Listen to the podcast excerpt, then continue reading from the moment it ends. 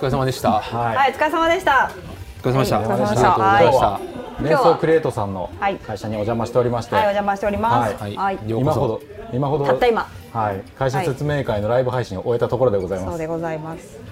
あのー、えっと、伝送クリエイトのお二人はもうちょっと今。だいぶお疲れのご様子で。ちょっと全員めっちゃ元気です。めっちゃ元気です。大丈夫です。めっちゃ元気です。もう一回やります今から。もう帰り行けます。あと二時間。あと2時間。もう帰りたい。帰りたい。もう帰らせてくれと。ははいい。ありがとうございます。ありがとうございました。ありがとうございますね、あのコロナ禍の採用活動ということで、こういう形でね、あの直接学生さんにお会いできないので、ライブ配信という形でやらせていただきましたけど、去年は急遽の対応でライブ配信にしましたけど、今年そうだはったね計画的にというか、ある意味計画的かなちょっと計画的でもないないですか？ない。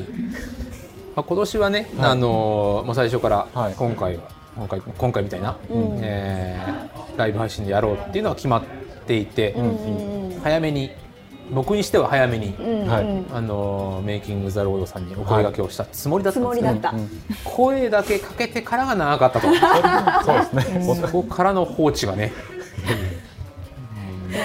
結局ギリギリっていう。はい。結局ギリギリ、すいませんでした。本当に。いやいやこちらなんとか形になったということで、うんありがとうございます。よろしいでしょうか。うんはいまあやるからには去年よりより良いものを、うんまあ今回あのー事前に相談とかもしましたけど、なるべくこうインタラクティブな感じで、うんあのライブライブでやる意義みたいなものを大事にしたいなと思ってやりましたけど、うんまあ心配してたんですけどそれなりに質問もしてくれたし、まあせっかく見てもらえるから見てもらえることに対して返せるコンテンツをっていうところで、まあ今回2月と3月2本立てにして、まあ、社長を呼んだりとかいろいろしましたけど、はね。多大な技術的なご協力もいただきましたけど、なんとか無事に、い。なんとか無事に終わりましたね。あのした。社長と視聴者を巡り合わせることもできて、フラットでできましたけど意外となかなか会えない人でしたあの人。あが。そうなんですね。本当にスケジュールが取れなくて、なるほど、お忙しい方なんですね。めちゃくちゃ忙しくて。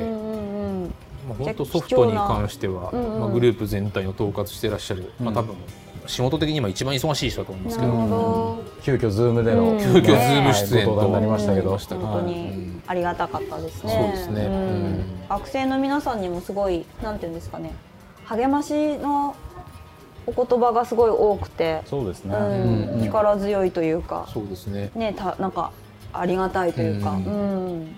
なんかパネルディスカッションの中で、うん。まあ、コロナで大変だったこととか、はいはい。逆に良かったこと良かったって変ですけど、うんポジティブになったことってありましたけど、まあ、今回のも、まあ、どこでも見てもらえる説明会だったっていうこともそうですけど、うんうん。まあ、普通の2時間とかの説明会をやってたら多分、あのーうちの社長みたいなソフトのトップみたいな人の話ってできなかったと思うんですよね、スケジュール的にやっぱり2時間抑えるって難しいので、まあ、そういう意味では逆にこういう状況をうまく使ってできないことを普段だったらできないことを逆にできるようにできたっていうのは本当にご協力もあってあなんでものないです。達成できたかなとは思ってますけども。はい、ありがとうございちょっとおます。聞きしたいんですけど、あのコロナ禍の採用活動で難しいことっていうか、なんかあります？難しいよね。はい、難しいと思うんです。すごく。何もかもが違っていたので、改めて今年はでも本当に最初から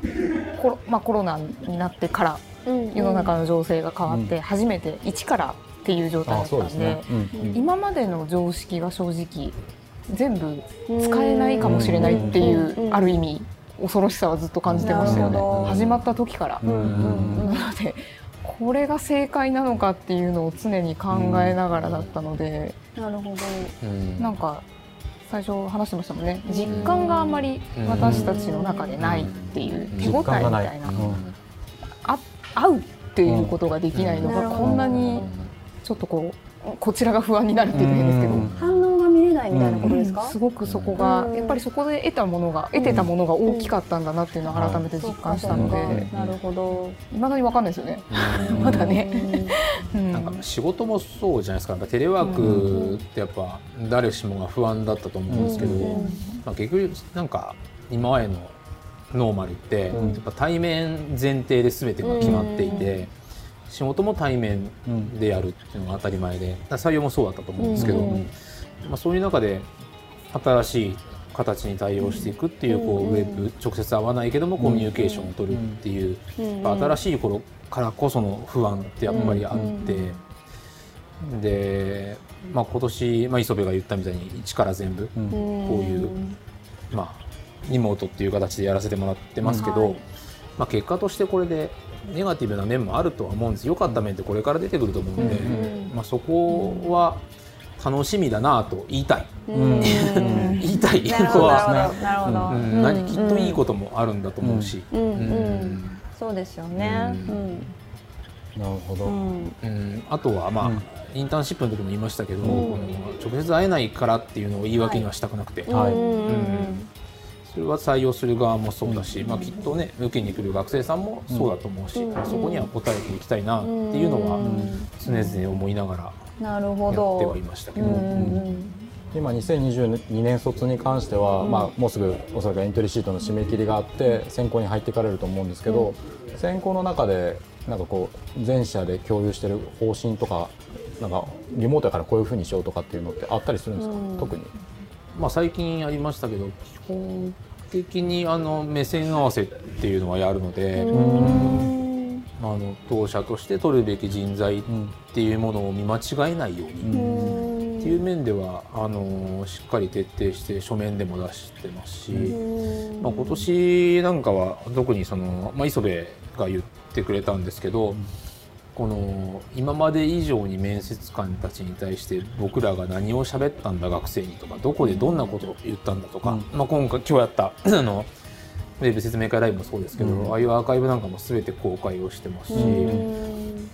まあ、学生が見てるものは面接官も全て見てるようにしようっていうことはまあ提案をしてくれて、うんあの今度展開するもんねそれ全部ね。そうですね、うん。面接官の方と共有をなるべくして、オンラインだからっていうのがなんか情報が正直お互い多分取りにくい、過剰なぐらいやらないと取りにくいんだなっていうのをすごいよく感じたのうん。で、うんできるだけ出せれるものはうん。出さないとちょっとまあ一番したくないのは後悔じゃないですか、出してなかったのでっていうふうになっちゃうのが一番嫌なので、なるべくっていうのを意識をうん。去年よりはしてるうんますよね、うん。なんとなくね。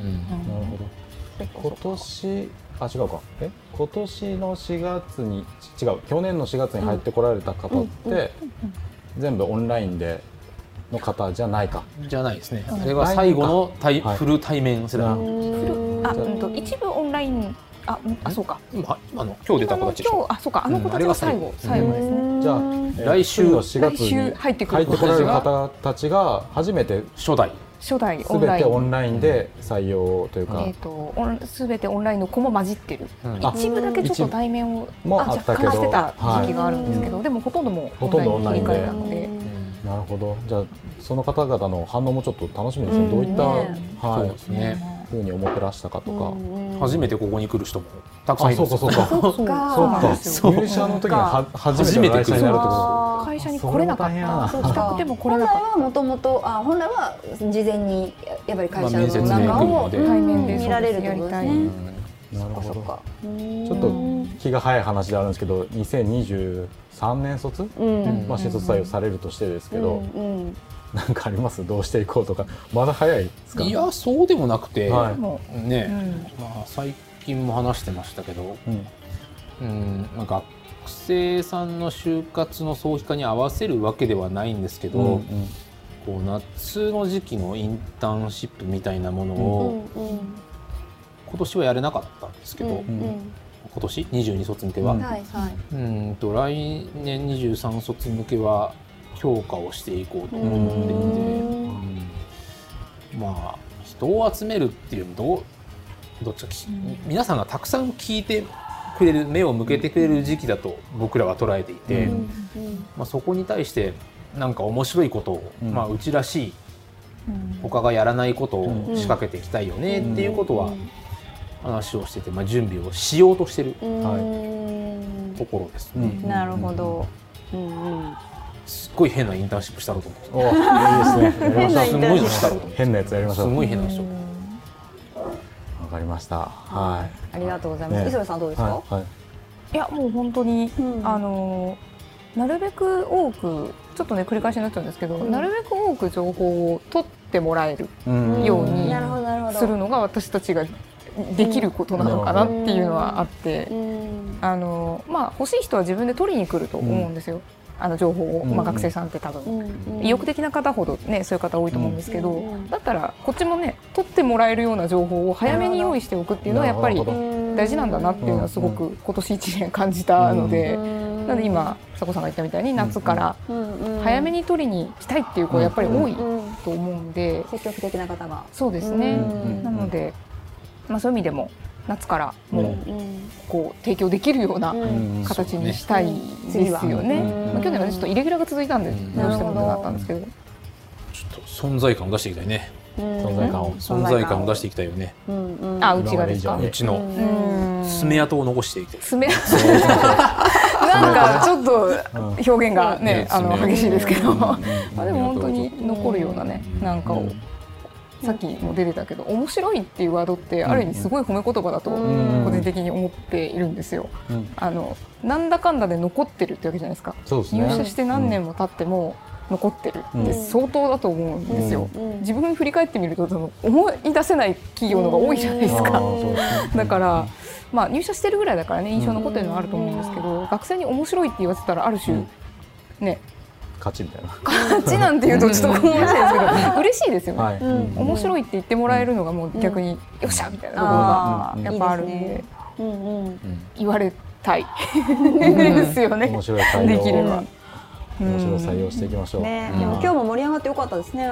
そうですね。ん。そうですねこっち側の方が盛り上がってたかもしれないそうでもそれけ伝わったと思うんですよ。私すごく今日。うん。どうん。すごいね。うん。こっちは楽しかったですね。うん、とっても楽しかったです。きっと伝わったと思います。はこっちも楽しくないとね。はい。ね。い。そうですよね。いや本当面白かったです今日。うん。うん、いっぱい皆さんこう自由に答えてくださってる感じ。うん。